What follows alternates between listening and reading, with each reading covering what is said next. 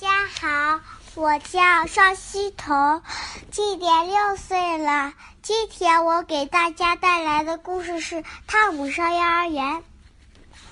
爸爸妈妈告诉我，在幼儿园会有个很好的老师，可是他们并不认识我的老师啊。明天就是我上幼儿园的第一天，我想在幼儿园能干些什么呢？我一点儿都不高兴。妈妈给我买了一支铅笔、一块橡皮和一盒水彩笔，还有一个漂亮的双肩书包。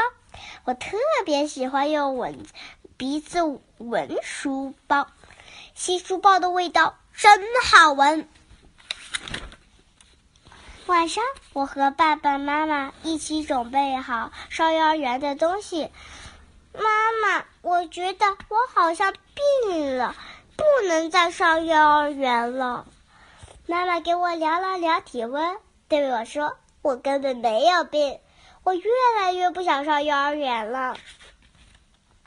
现在我要和爸爸说晚安了。上幼儿园多好啊！爸爸对我说：“你会学到很多又新奇又好玩的东西。”躺在床上，我对妈妈说：“能不能让幼儿园的老师带着所有的同学来我们家，到我的房间？”妈妈，而妈妈只是微笑的看着我，什么也没说，还使劲的亲了我一下。我睡不着，就坐在床上看月亮。我真的怕明天上幼儿园。起床，该起床了。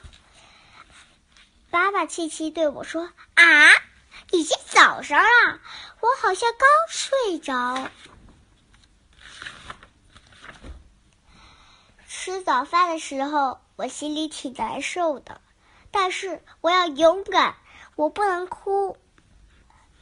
大街上有许多第一天上幼儿园的孩子，有父母陪伴，他们都忍着不哭。但是在幼儿园门口太难和妈妈分开了。拿着这个，妈妈给我了一块手绢在你伤心的时候，就看看手绢想想妈妈。